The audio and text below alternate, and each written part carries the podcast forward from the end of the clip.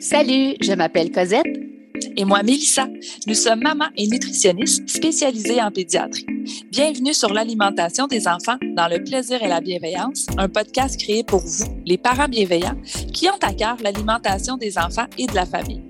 Notre mission est de vous accompagner dans les défis qui peuvent parsemer le chemin de la découverte alimentaire.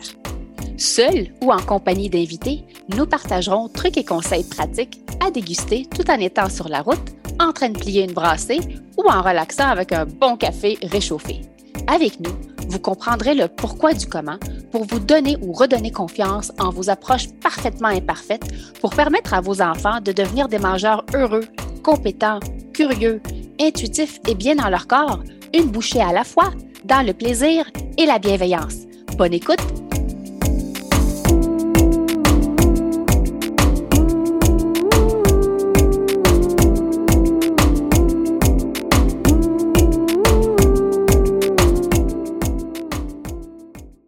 Salut le parent bienveillant et bienvenue au podcast L'alimentation des enfants dans le plaisir et la bienveillance. Vous avez l'option de nous entendre sur votre plateforme d'écoute préférée ou même de nous voir sur la chaîne YouTube Les nutritionnistes en pédiatrie. Bonjour Cosette. Bon matin Mélissa. Comment vas-tu? Ça va bien toi?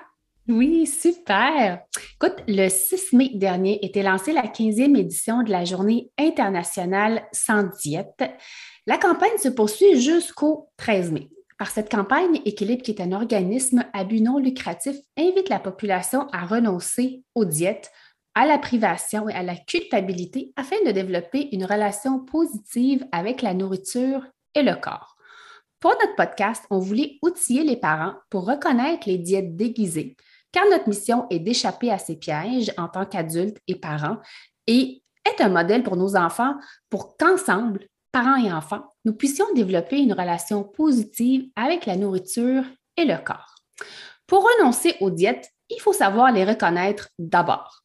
On a encore le privilège de discuter avec Andréane Dufour-Bouchard, qui est nutritionniste pour équilibre, pour démystifier le tout et avoir des stratégies simples et pratiques à mettre en place. Bonjour Andréane, bienvenue encore une fois à notre podcast. Bonjour, merci beaucoup de l'invitation, ça me fait plaisir. Andréane, si j'ouvre mon Larousse au mot diète. Voici ce que je lis. Abstention temporaire, totale ou partielle, d'aliments pour des raisons personnelles ou thérapeutiques. Pour être franche, j'ai toujours eu un inconfort, même un malaise avec ce mot et j'ai tendance à suggérer aux médecins et euh, aux professionnels de la santé en général d'utiliser le mot alimentation pour dire alimentation, mettons, sans gluten, sans lactose, sans protéines de lait de vache, au lieu du mot diète. Qu'en penses-tu? Est-ce qu'on devrait changer notre langage autant pour l'alimentation des enfants, des ados que les adultes? Mais je pense que c'est une suggestion super intéressante et moderne, en fait, qui va beaucoup avec les discussions, la science, qui évolue aussi depuis le temps où on parlait de, de diète. Et je pense que c'est une bonne chose de parler d'alimentation dans un contexte où justement c'est thérapeutique parce que l'idée, c'est pas de priver les gens, c'est pas euh, de, tout de suite faire une association avec le poids non plus. On vit dans une culture où le mot diète est présent depuis des décennies et où on l'associe souvent à la perte de poids. Donc, je pense qu'il peut avoir un risque des fois à utiliser ce terme-là et faire en sorte qu'on associe rapidement le le poids, dans le fond, à l'intervention, alors que c'est pas du tout ça, c'est pour d'autres problématiques de santé. Je pense que c'est bien important aussi comme professionnel de la santé, euh, que ce soit le médecin ou toute autre personne là, qui prescrira cette alimentation-là, euh, dans le fond, de bien expliquer aussi c'est quoi l'objectif de l'intervention, en quoi c'est pas de la privation, euh, par quoi remplacer certains aliments qu'on peut pas manger, mais par quelque chose aussi de similaire qui va nous procurer autant de plaisir. Donc, je pense que tout aussi autour du mot est important, mais effectivement, en utilisant un terme plus neutre comme alimentation, ça risque de moins générer certains petits effets peut-être euh, pervers qu'on n'aurait pas vu euh, passer. Ah, ben c'est parfait. Je vais en profiter pour te demander, c'est quoi une diète? En fait, les diètes, là, euh, c'est quelque chose qui est tellement omniprésent. Je pourrais même dire, on vit dans une culture des diètes. Je viens de nommer ce terme-là tout à l'heure, mais c'est comme si on associe depuis quelques décennies euh, la minceur avec la santé, euh, avec le succès, avec le bonheur, et ça nous amène à vouloir maigrir. Il y a une grande, grande pression à vouloir maigrir. Donc, la culture des diètes, euh, ça va glorifier le contrôle, la privation. la culture des diètes va aussi faire en sorte de, de juger les gens qui sont pas conformes, qui sont pas dans cette norme-là, dans ce moule-là de minceur. c'est aussi la culture des diètes, un peu toutes les règles qu'on peut suivre, toute la culpabilité qu'on peut ressentir quand on mange certains aliments que la culture des diètes va avoir identifié comme étant, là, je mets des guillemets, mais engraissants ou mauvais. Euh, ça va être aussi euh, la culture des diètes qui va faire en sorte qu'on va se peser, qu'on va souvent penser à notre poids ou qu'on va se blâmer si on réussit pas nécessairement à, perdre le poids qu'on aurait souhaité. Euh, donc, c'est vraiment là, des systèmes de croyances, de valeurs qui influencent notre société et il y a une grosse industrie derrière ça qui s'enrichit beaucoup de cette culture-là, l'industrie de qui propose toutes sortes de produits, de moyens pour maigrir. Et on projetait en fait que l'industrie allait générer en 2022 des revenus de plus de 300 milliards de dollars. Donc, c'est vraiment très, très lucratif pour l'industrie, cette culture-là. Donc, euh, je pense que ce sujet-là est vraiment très intéressant. Ça a fait beaucoup, beaucoup discuter au Québec depuis, en tout cas, certainement la dernière année. Si ça vous intéresse, il y a le Karine Gravel qui a écrit un livre de la culture des diètes à l'alimentation intuitive. Et il y a aussi un balado euh, à plat ventre, la culture des diètes, expliqué par Qui va vraiment plus en profondeur, mais pouvais quand même un peu euh, introduire comme ça la culture des diètes. Mais ce qui nous a inspiré, nous, la thématique de notre campagne cette année chez Équilibre, euh, sauriez-vous reconnaître les diètes déguisées? C'est que cette culture-là est très omniprésente, mais l'industrie des diètes, pour continuer à faire de l'argent, ajuste aussi ses stratégies de marketing justement pour continuer à vendre. Et on observe que depuis les dernières années, on a quand même beaucoup critiqué euh, les diètes qui étaient plus restrictives, traditionnelles. Il y a beaucoup de professionnels de la santé qui ont dénoncé le fait que euh, c'était mauvais pour la santé physique et mentale, qu'on reprenait le poids perdu à long terme. Donc, pour pouvoir continuer de vendre leurs produits, l'industrie s'est comme un peu cachée derrière des mots comme la bienveillance, le fitness ou la santé, le bien-être, euh, justement pour pour utiliser un peu des mots tendance ou pour reprendre le vocabulaire que les professionnels de la santé utilisent pour mieux vendre. Donc, dès qu'on nous propose de suivre des règles, euh, dès qu'il y a des aliments à éviter, euh, des journées où on peut pas manger certains aliments ou après une certaine heure, euh, quand on a un plan alimentaire à suivre, des points, des portions, une application où on rentre tout ce qu'on mange toujours, ben c'est une diète. Tu sais, quand c'est pas nous qui décidons de ce qu'on mange, de quand on mange, de la quantité qu'on mange, que c'est quelqu'un à l'extérieur de nous, quelque chose, un programme, ben c'est une diète. Donc c'est quand même assez insidieux aussi parce qu'il y a tellement de règles qui sont comme intégrées un peu dans notre rationnel puis qui se sont faites une petite place dans notre cerveau sans qu'on s'en rende compte. Mais dès qu'il y a une règle, c'est la culture des diètes et puis il faut essayer d'en prendre conscience, justement.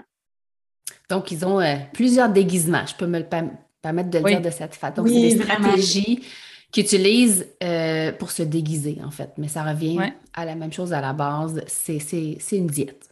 Oui, tu l'as bien dit, Andréane, en effet, que euh, c'est des règles externes. C'est que ça, on le fait pas pour nous, on le fait en suivant euh, des règles, justement. Puis, on dit règles, mais puis là, on parle beaucoup de l'alimentation, mais je pense qu'on peut aussi faire le lien avec tout ce qui est activité physique. Là, si j'ai des règles, tel jour, il faut que je bouge. Si j'ai pas bougé, je peux pas manger ça. Ça aussi, c'est la culture des diètes qui suit un autre déguisement. Là. Fait que c'est sûr qu'ils ils nous promettent vraiment beaucoup, beaucoup de choses. Le discours a beaucoup changé, justement. Donc, euh, ils, nous promettent de, euh, tu sais, on va prendre soin de nous, autant pour notre santé physique que notre santé mentale. Euh, tu sais, il n'y a pas d'aliments interdits, puis c'est pas culpabilisant, mais on voit que la réalité en est tout autre parce que, ultimement, les gens euh, finissent par se déconnecter justement de leur corps, de leurs besoins en essayant de suivre euh, un plan euh, un plan externe. Et si on poursuit justement un petit peu, qu'est-ce qui fait que les gens vont être autant attirés par les diètes? Ben, en fait, c'est qu'on vit dans une société où la pression d'être mince est tellement forte depuis tellement d'années. On veut tellement correspondre à cette norme-là, que ce soit pour des raisons esthétiques, pour des raisons de santé. Euh, on souhaite souvent aussi que nos enfants correspondent à cette norme-là pour pas qu'ils soient intimidés, parce qu'on veut qu'ils soient en bonne santé, parce qu'on veut en prendre soin. Donc, il y a beaucoup, beaucoup de pression. Il y a beaucoup de discrimination et préjugés aussi à l'égard de ceux qui rentrent pas dans ce moule-là, comme je disais tout à l'heure aussi. Donc, tout ça, ça fait en sorte qu'on a beaucoup, beaucoup de pression et qu'il y a par magie une industrie qui est là pour nous dire Ah, oh, tu te sens mal dans ta peau, ou bien tu veux prendre soin de ta santé, voilà, je te propose quelque chose. Donc, elle est tellement omniprésente, sournoise, elle nous guette un peu pour profiter du moment où on va être un peu vulnérable, puis justement essayer de nous vendre ces produits. Donc, tout ça mis ensemble, ça fait que c'est comme le cocktail gagnant finalement pour l'industrie, puis pour avoir envie finalement de céder à cette culture-là. Je pense qu'on disait tantôt que l'industrie se cache un peu derrière des déguisements, puis j'ai l'impression que les gens sont encore moins conscients que ça peut être dangereux parce que justement, on mise sur une approche qui est bienveillante, une approche graduelle, personnalisée. On utilise tous ces mots-là. Alors, je pense que ça fait en sorte qu'on est encore moins conscient qu'il peut avoir des impacts négatifs, mais effectivement, il y en a des impacts négatifs, il faut pas les banaliser. Euh, je pense qu'aussi avec la pandémie, il y a beaucoup, beaucoup, beaucoup eu de discussions autour du poids, d'habitudes de vie qui ont été changées et il euh, faut être encore plus vigilant, justement, je pense, euh, en ce moment, après cette pandémie-là, parce que euh, les préoccupations sont exacerbées. Et euh, chez Équilibre, on a fait une collecte de données l'été dernier, au mois d'août, avec la firme de sondage léger. On a sondé la population en général, mais aussi les adolescents de 14 à 17 ans. Et on voyait que, si je parle juste population en général, là, 14 ans et plus, incluant les adultes, il y a 65% des Québécois qui souhaitent maigrir peu importe le poids. Donc ça, c'est vraiment, on voit à quel point, tu sais, c'est un objectif de minceur, un objectif de, de normes sociales, de, correspondre à un certain modèle plutôt qu'un objectif de santé. Puis encore là, je pourrais faire une grosse parenthèse, on y reviendra un peu plus tantôt, mais le poids n'est pas le seul déterminant de la santé non plus. Euh, il y en a plusieurs autres. On n'a pas toujours le contrôle sur notre poids, mais on y reviendra. Donc, quand même, tu sais, de voir que une grande majorité des gens qui veulent maigrir, peu importe le poids. Euh, il y a 37% des Québécois qui se disent obsédés par le contrôle de leur poids. Tu sais, là, on n'est plus juste à Ah, oh, ben, semble que j'ai pris un petit peu de poids, tu sais, euh, ça me dérange un peu. On est dans je me sens obsédé. Tu sais, je pense à ça toujours. 37% c'est beaucoup. C'est les ben chiffres chez les adultes. Euh, puis les adultes ben, vivent dans cette société-là, mais les enfants vivent aussi dans la même société, observent les comportements des adultes, euh, voient les publicités de magazines, les réseaux sociaux avec les modèles irréalistes et tout ça aussi. Donc, on voit qu'eux aussi sont préoccupés. Euh, ce que j'ai comme chiffre pour les ados, c'est vraiment pour les 14-17 ans, les données qu'on avait. 32% souhaitent maigrir, peu importe leur poids, c'est quand même un petit peu plus que le tiers des jeunes. Euh, il y a 37% aussi qui sont angoissés ou stressés par leur poids, 26% qui sont obsédés aussi par le contrôle de leur poids. Donc, on voit quand même que ça touche beaucoup les jeunes. Euh, c'est sûr que l'adolescence aussi, c'est une période de la vie où le corps change, où est-ce que euh, le corps évolue pas nécessairement à la puberté de la même manière que les modèles de beauté qu'on voit. Il y a beaucoup de travail aussi à faire, quête d'identité. L'adolescence, c'est une période quand même de vulnérabilité aussi par rapport à l'insatisfaction corporelle et aussi, on voyait que depuis la pandémie, euh, il y a 28% des ados qui se disaient plus préoccupés par leur poids. Ça, ça a des répercussions aussi sur la façon dont ils vont manger ou bouger. Et justement, il y a 26% qui disaient ressentir plus de pression pour bien manger, 29% ressentir plus de pression pour faire de l'activité physique. Donc, quand on a de la pression, quand c'est notre poids qui contrôle nos habitudes de vie, ben c'est pas très bon à long terme non plus. on n'est pas dans le plaisir, le bien-être, euh, on est vraiment dans la pression par rapport au poids. Donc, c'est préoccupant je pense que c'est d'où l'intérêt d'en parler aujourd'hui aussi dans votre émission là, pour essayer d'outiller les parents qui vivent avec ces enfants-là aussi qui peuvent être préoccupés. Oui. Comme parents, euh, quels comportements peuvent découler de cette culture des diètes? Bien, je pense qu'une des, euh, des, principales manifestations de la culture des diètes, c'est vraiment le fait de classer les aliments dans deux catégories, comme des bons aliments euh, ou des aliments santé, des mauvais aliments, des aliments engraissants. Mais en fait, là, ça beaucoup, c'est la culture des diètes parce qu'évidemment, où il y a des diètes, il y a des règles. Où il y a des règles, il y a des aliments qu'on peut manger, il y a des aliments qu'on peut pas manger. Ou des fois, même si on peut en manger, c'est juste une fois par semaine ou après ou avant une certaine heure euh, ou dans une certaine quantité ou, euh, ou seulement si c'est des portions à 100 calories. Il y a toujours une espèce de petite règle avec la culpabilité derrière ça.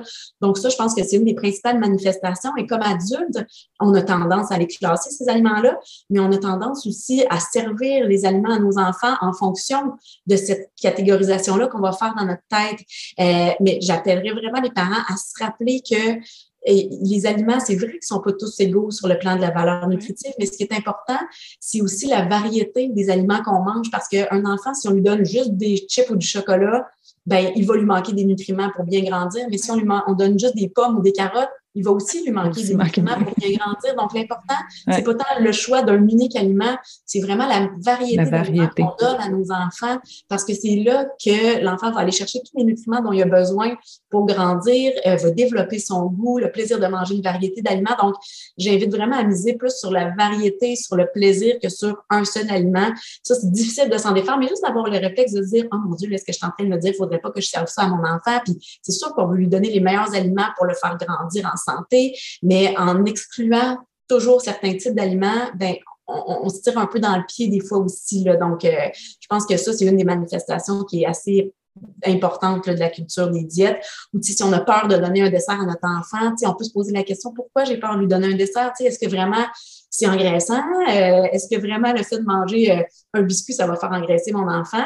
Est-ce que le dessert, c'est toujours obligé d'être un biscuit? Parce que des fois, la culture des diètes aussi fait en sorte qu'on met comme certains aliments sur un piédestal parce qu'on ne peut pas en manger. Mais un dessert, ça peut être un biscuit, ça peut être un yogourt, ça peut être un fruit. Encore là, tu sais, de la variété dans tout, c'est très important aussi. Le souper, euh, on peut avoir un accompagnement de frites un soir, de légumes un autre soir, on mange des pâtes un autre soir. Donc, la variété, c'est ça qui est important aussi. Et plus on va exposer nos enfants à une diversité de goûts, plus on va exposer nos enfants à tout type d'aliments sans les classer, mais plus ils vont pouvoir justement explorer leurs préférences, les manger sans avoir cette connotation négative-là.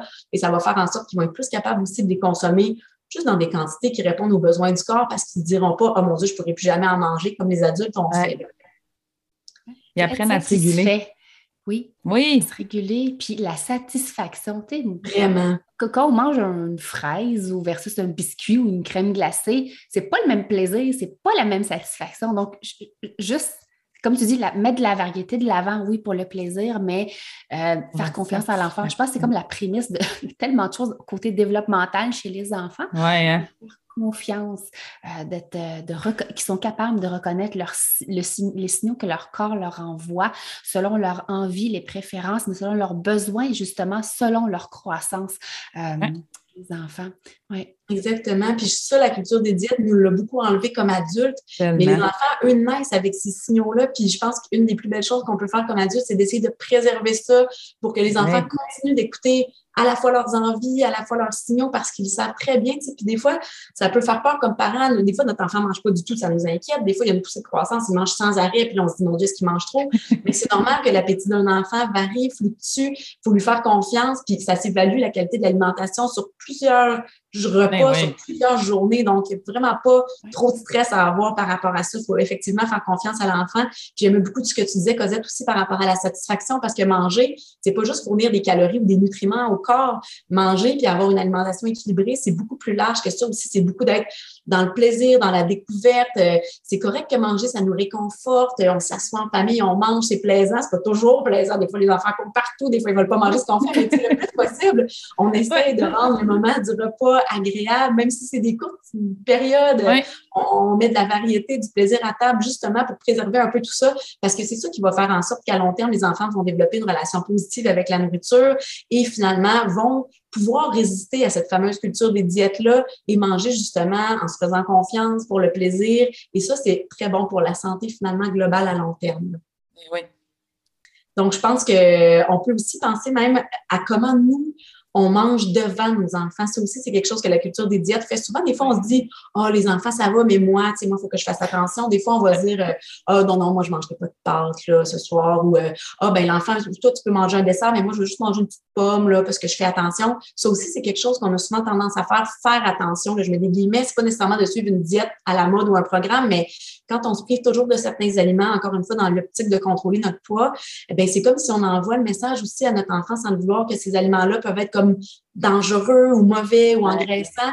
Ça aussi, même si on ne veut pas le transmettre à notre enfant, ils nous observent plus qu'on pense, les enfants, souvent. Donc, d'essayer vraiment d'être euh, le meilleur modèle possible. Puis encore là, vraiment, j'invite les parents à ne pas se culpabiliser parce qu'on est tellement dans cette culture-là depuis longtemps. On a tellement été emplis dans notre tête de multitude de règles que des fois, on peut même en suivre sans s'en rendre compte, dire ou faire des choses sans même le réaliser. Je pense que c'est ça l'objectif aussi de la discussion qu'on a aujourd'hui, c'est déjà d'aider à prendre conscience. Et à partir du moment où on prend conscience, le deuxième mot, c'est bienveillance, parce que justement, on ne veut pas se blâmer. Mais une fois qu'on prend conscience, ben, c'est là qu'on peut recadrer certaines croyances qu'on a, c'est là qu'on mm-hmm. peut essayer d'ajuster certains comportements qu'on a qui vont nous faire du bien à la fois à nous comme adultes, puis qui vont préserver justement toutes les belles choses qu'on peut préserver chez, chez nos enfants. Oui, puis ce qui est bien aussi, c'est que souvent, on va en prendre compte. Quand on n'est pas encore parent, on, peut être dedans, mais quand on a nos enfants qui vont nous mettre euh, ils vont nous poser des questions, mais maman, pourquoi toi, tu manges jamais de pâtes? Ou maman, pourquoi toi, tu prends jamais de dessert?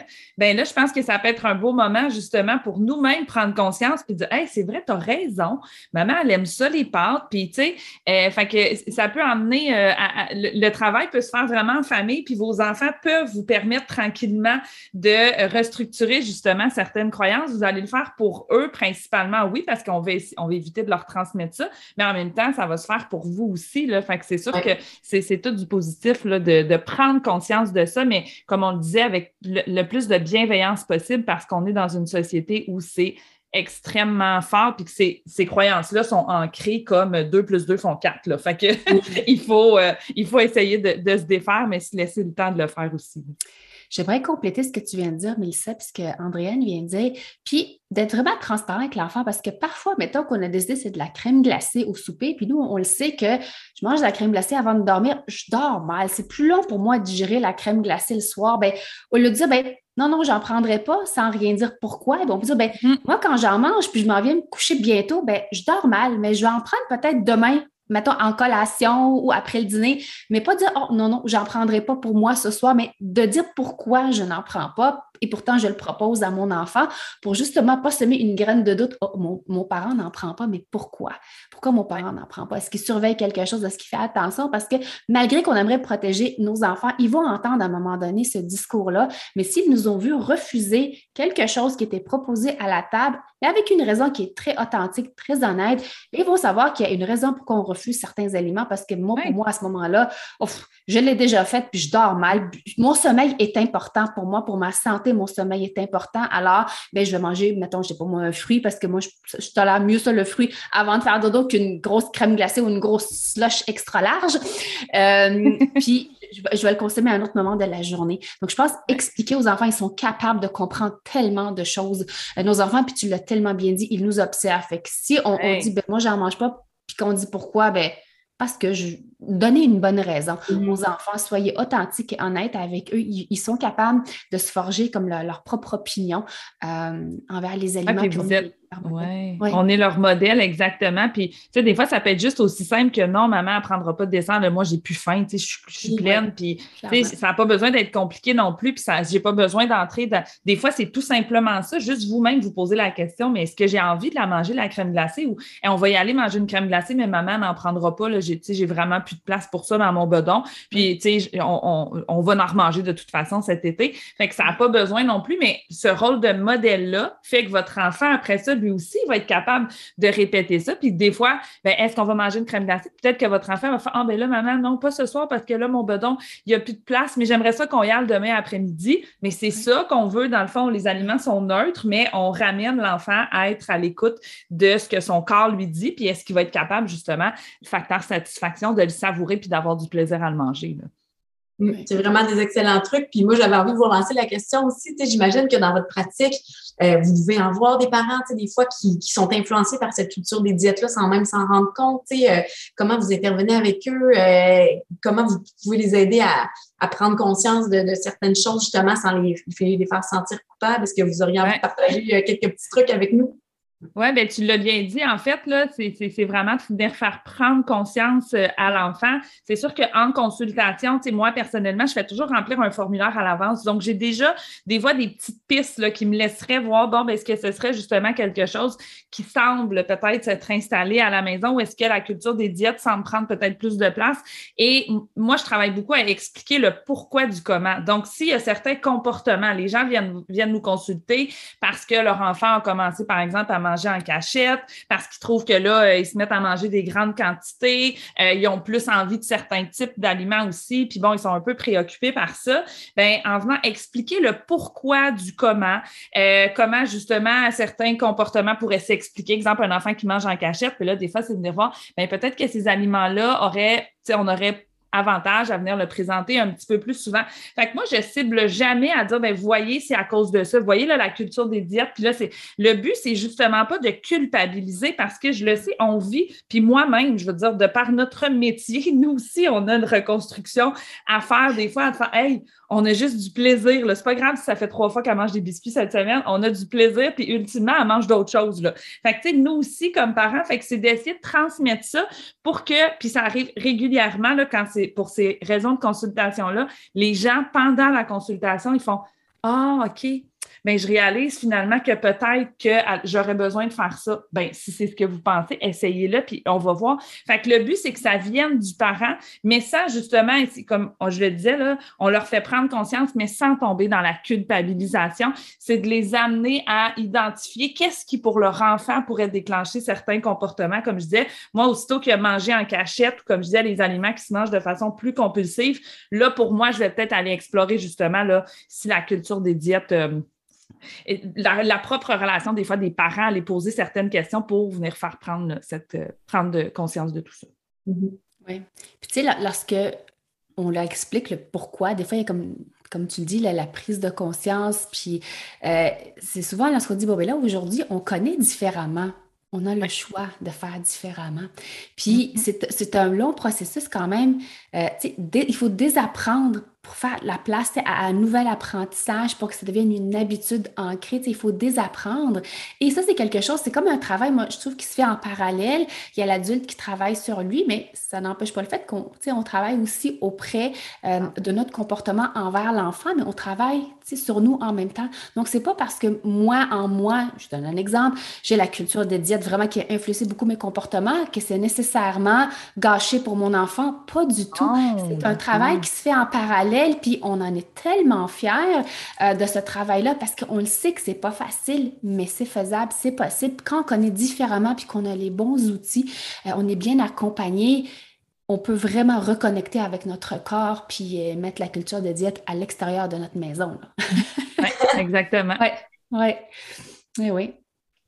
Comment on peut s'affranchir de cette culture de diète et devenir de meilleurs modèles pour nos enfants? Tu parlais de mettre la culture des diètes à l'extérieur de notre maison, là, ben, effectivement, il y a plusieurs façons de faire. Ça peut partir par des réflexions sur toi, sur soi. Euh, puis des fois, juste de se rendre compte que derrière cette culture-là, là, c'est pas quelqu'un qui veut prendre soin de nous ou nous aider à, à mm. notre rêve d'un certain poids ou d'une certaine vie. C'est quelqu'un qui veut juste se faire de l'argent. Donc, des fois, quand on fait juste prendre conscience qu'on se fait un peu avoir par une industrie qui vend des produits inefficaces pour en revendre et en revendre et en revendre, des fois, ça peut être un peu choquant, puis on peut avoir envie de pas encourager cette industrie-là par principe parce que ça nous choque. Donc, des fois, on peut aller vers notre côté un peu plus euh, revendicateur. Euh, on peut aussi accepter qu'on n'a pas le plein contrôle sur notre poids. On va reparler un petit peu plus tard, je pense, là, mais ça, je pense qu'il y, a un certain deuil à faire du corps de rêve parce que justement, on est peut-être dans le rêve, puis on est peut-être dans l'irréalisme, puis peut-être que ça nuit tellement à notre vie que ça vaut la peine de lâcher prise à un certain niveau sur un certain corps qu'on pourrait vouloir avoir, et plutôt d'essayer d'avoir du plaisir à manger, à être actif, ben, de sentir le bien-être que ça nous procure, plutôt que de toujours, toujours, toujours tout associer au poids. Euh, je pense que ça aussi, ça peut être quelque chose qui peut nous aider. Euh, d'essayer de moins se comparer. on se compare beaucoup dans notre société avec nos amis, avec euh, notre maman, avec nos collègues ou avec ce qu'on voit sur les réseaux sociaux on est bien comme on est ou peut-être qu'on voudrait changer certaines choses, mais tu sais, d'essayer d'être un peu moins dur avec nous et d'essayer de moins se comparer parce qu'on est tous différents. On admire peut-être quelque chose chez quelqu'un, mais probablement que cette personne-là a d'autres problèmes qu'on n'a pas, qu'elle admire des choses chez nous. Donc, tu sais, de jamais penser que l'herbe est toujours plus verte euh, chez le voisin, je pense que ça, c'est quelque chose qui peut un peu euh, nous aider.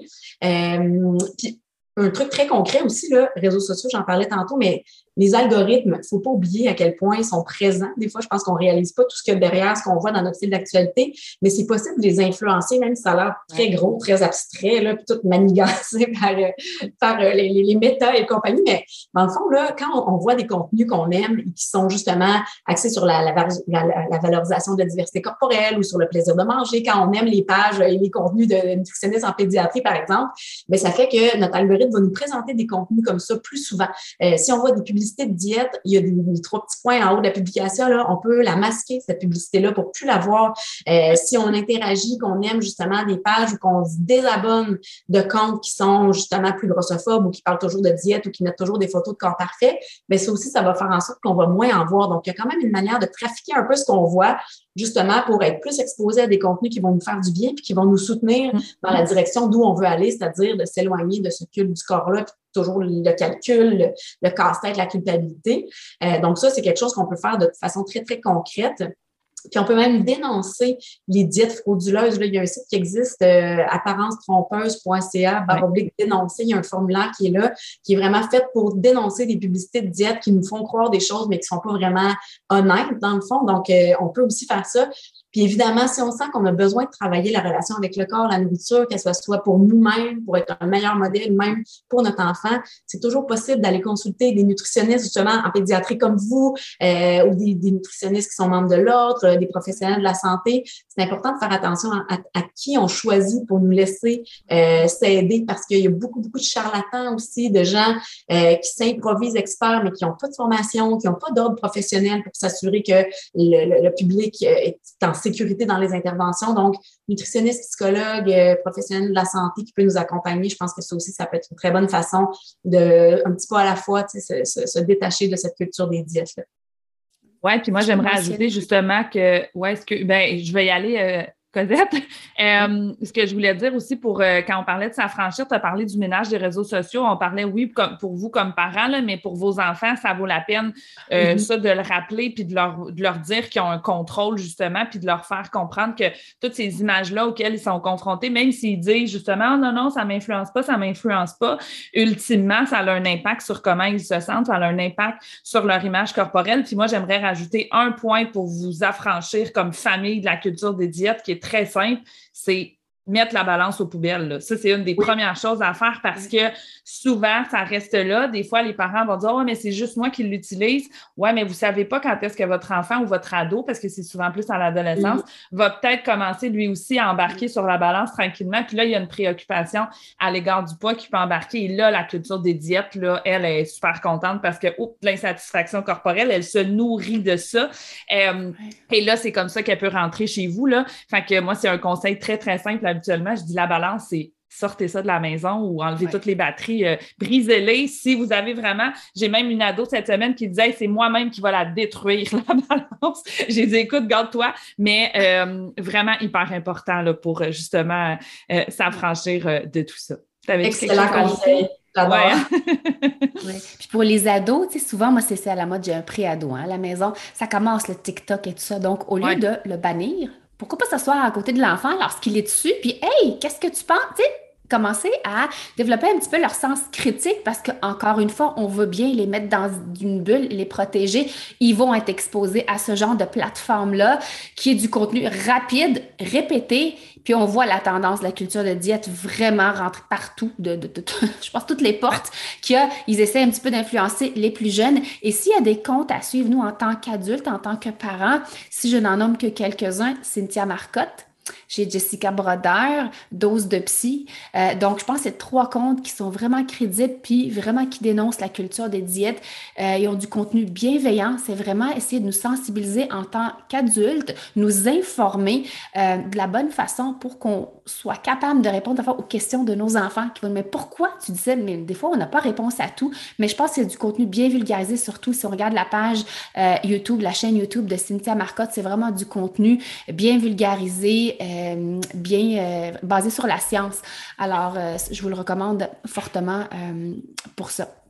Oui, puis moi, je renchéris pour les jeunes aussi. Vous avez Jeunes en tête qui ont mm-hmm. vraiment un site Internet, qui ont aussi tous les, réseaux sociaux, mais eux, en termes d'image corporelle aussi, bien entendu, équilibre, mais aujourd'hui, on en parle. Mais Jeunes en tête aussi ont fait, ont développé plein de belles choses là, pour accompagner les parents et les jeunes, puis tous les gens qui gravitent autour des jeunes aussi, pour les aider à développer une image corporelle saine bien avec mon corps aussi, il y a des contenus justement oui, pour ben oui, les jeunes les réseaux sociaux, ça aussi, c'est toutes des super bonnes idées. Puis je pense que c'est vrai que des fois, tu sais, le poids, c'est un sujet délicat, on ne sait pas trop, mais ça ne veut pas dire qu'il faut que ça devienne tabou et qu'on n'en parle plus. Au contraire, tu sais, surtout à l'adolescence, si on voit que notre enfant est préoccupé, on peut lui poser la question, tu sais, est-ce que ça va? Puis quand il nous en parle, justement, ben ça permet de recadrer certaines fausses croyances. Puis je suis d'accord que les réseaux sociaux, ça ne pourra pas partir, tu sais, aussi bien les éduquer parce qu'il y a des bons côtés aussi, tu sais, on ne veut pas diaboliser ça, mais juste, tu sais, les amener à prendre conscience qu'un influenceur, c'est pas un professionnel de la santé. Ce qui marche pour lui, ça ne veut pas dire que c'est sain pour tout le monde, qu'il y a une image publique. Donc,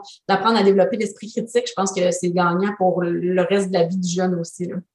Oui, puis c'est pas pour rien aussi que ces plateformes-là ont aussi un minimum d'âge. Là. là, on dit, oui, on le sait que nos enfants, mais tu sais, moi, mes filles sont petites, puis ils n'arrêtent pas de. Ben, sont petites. Ils ont 10 ans, là, mais ils n'arrêtent pas de marceler pour avoir des. Puis je dis non, pas tout de suite, parce que votre cerveau, il n'est pas encore prêt. Tu sais, je veux dire, même moi, mon cerveau d'adulte, là, j'ose même pas y aller parce que je le sais que peut-être que. Fait que je suis comme oui, oui, vous allez en avoir un, mais on va juste attendre que vous soyez justement capable. Puis comme Cosette l'a dit, justement, quand ils sont rendus, puis je pense que tu sais, l'entrée du secondaire, là, c'est un, un, bon moment pour avoir ces discussions-là, justement, venir s'asseoir et de s'intéresser à Hey, qu'est-ce que tu regardes? Ça peut être des séries télé aussi, mais là, on parle réseaux sociaux, là, pour justement, après ça, l'amener à se poser des questions euh, avec, euh, avec ce qu'il dit. Puis je fais juste penser à la vidéo de Dove qu'il a eu, euh, qu'on a vu sur les réseaux sociaux mm. dernièrement. C'était exactement ça, là, du contenu que les enfants, les ados voyaient, les, les, parents ont été confrontés à ça, puis les parents, je veux dire, moi, je l'ai écouté, j'avais les yeux pleins d'eau, puis je me disais, ben voyons, ça n'a pas de sens.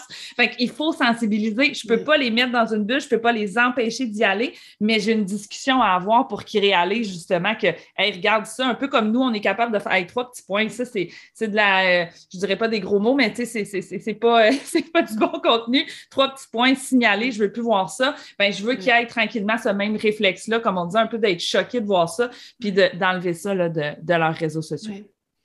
C'est vraiment pour euh, ils sont capables d'avoir un bouclier. Donc, tranquillement, ils vont être capables d'avoir leur bouclier, puis ils vont voir le contenu. Ils vont être capables de dire ça n'a pas de bon sens. C'est pas ça. c'est pas, comme ça que j'ai. C'est pas comme ça que mon parent m'a éduqué. Il ne dira pas comme ça, mais il va dire oh, ça, c'est n'importe quoi, ça n'a pas de bon sens, skip la page. C'est ça. en tant que société, associer euh, minceur et santé euh, est très fréquent. Puis on s'entend que c'est une approche quand même beaucoup trop simpliste, hein, Andréane? Oui, ça aussi, c'est la culture des diètes qui nous a beaucoup amené à penser qu'on peut avoir le contrôle parce que si on pense qu'on a le contrôle, on va acheter les produits, puis si finalement ça ne marche pas, ben, on va penser qu'on n'avait pas de contrôle, donc on va essayer une autre diète. Euh, il y a beaucoup euh, de, de, littérature là-dessus aussi qui remet beaucoup, beaucoup en question. Ça, c'est trop, c'est trop simpliste de penser que parce qu'on est mince, on, est en santé, ou l'inverse, parce qu'on a un, poids qui n'est pas dans la minceur, ben, qu'on n'est pas en santé non plus. La santé, dans le fond, là, c'est influencé par de multiples facteurs.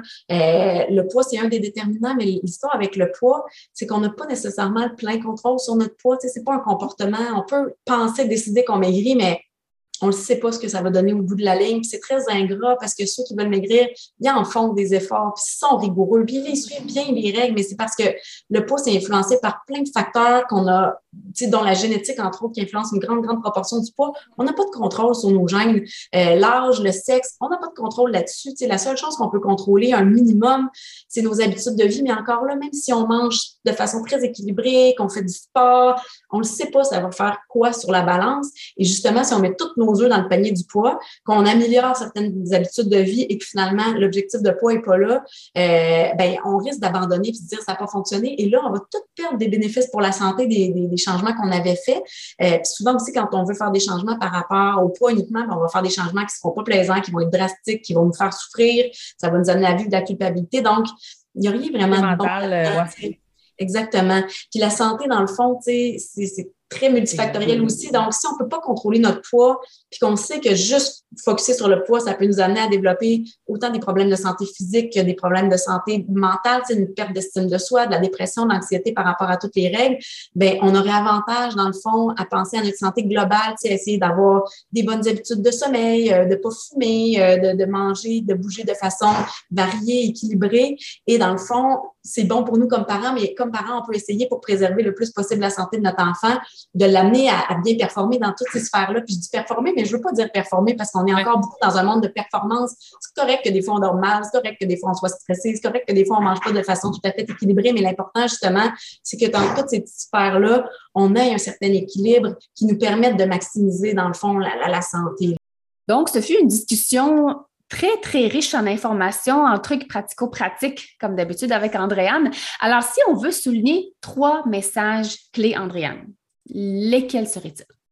Je pense que c'est important d'abord de réaliser à quel point la culture des diètes peut influencer nos pensées, nos comportements sans même qu'on s'en rende compte.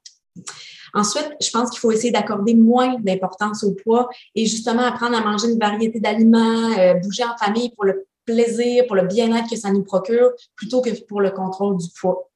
Je pense que comme parents, justement, on peut aider notre enfant à développer une relation positive avec la nourriture et le corps, justement en lui inculquant ce plaisir de manger là, en ayant confiance en les signaux de notre enfant, puis en l'aidant à avoir confiance lui aussi et à garder ça en l'aidant à réaliser aussi tout ce que son corps lui permet d'accomplir, en le valorisant aussi pour euh, tout ce qu'il est et pas seulement pour son apparence, en le complimentant sur plusieurs choses. Donc, je pense qu'avec ces trois messages-là, on est déjà parti là, euh, dans une très, très bonne direction. Encore une fois, avec beaucoup de bienveillance, un petit pas à la fois et en faisant de notre mieux parce que c'est ça qu'on veut tous les parents. Merci tellement, Andréane, pour ce bel échange. Euh, alors, euh, on va vous dire merci de nous avoir écoutés. Et puis, euh, j'espère que le contenu va vous aider à, un, prendre conscience si jamais il y a lieu d'être. Deuxièmement, être bienveillant envers vous. Et troisièmement, j'ajouterais peut-être mettre quelques trucs, mettre quelques stratégies en place pour nourrir nos enfants dans le plaisir et la bienveillance. Alors voilà, j'espère que vous avez aimé cet épisode. Et si c'est le cas, abonnez-vous à notre balado si le cœur vous en dit, vous pouvez nous laisser une note ou un commentaire écrit, car c'est comme ça qu'on peut faire connaître ce podcast à d'autres parents, futurs parents qui gravitent autour de la parentalité en général. Vous pouvez aussi nous écrire en tout temps si vous avez des questions ou des inquiétudes en lien avec l'alimentation de vos enfants. Ce podcast, on l'a créé pour vous et on souhaite du plus profond de notre cœur de maman et de nutritionniste qu'il puisse répondre à vos besoins là, maintenant. En plus, tous les épisodes sont également disponibles sur nos chaînes YouTube. Donc, si vous préférez nous voir parler ou simplement lire les sous-titres, ben, sachez que c'est possible. Merci tellement d'être là. On a déjà hâte au prochain épisode pour continuer de connecter avec vous et de jaser alimentation des enfants dans le plaisir et la bienveillance. Bye Mélissa. Bye Cosette.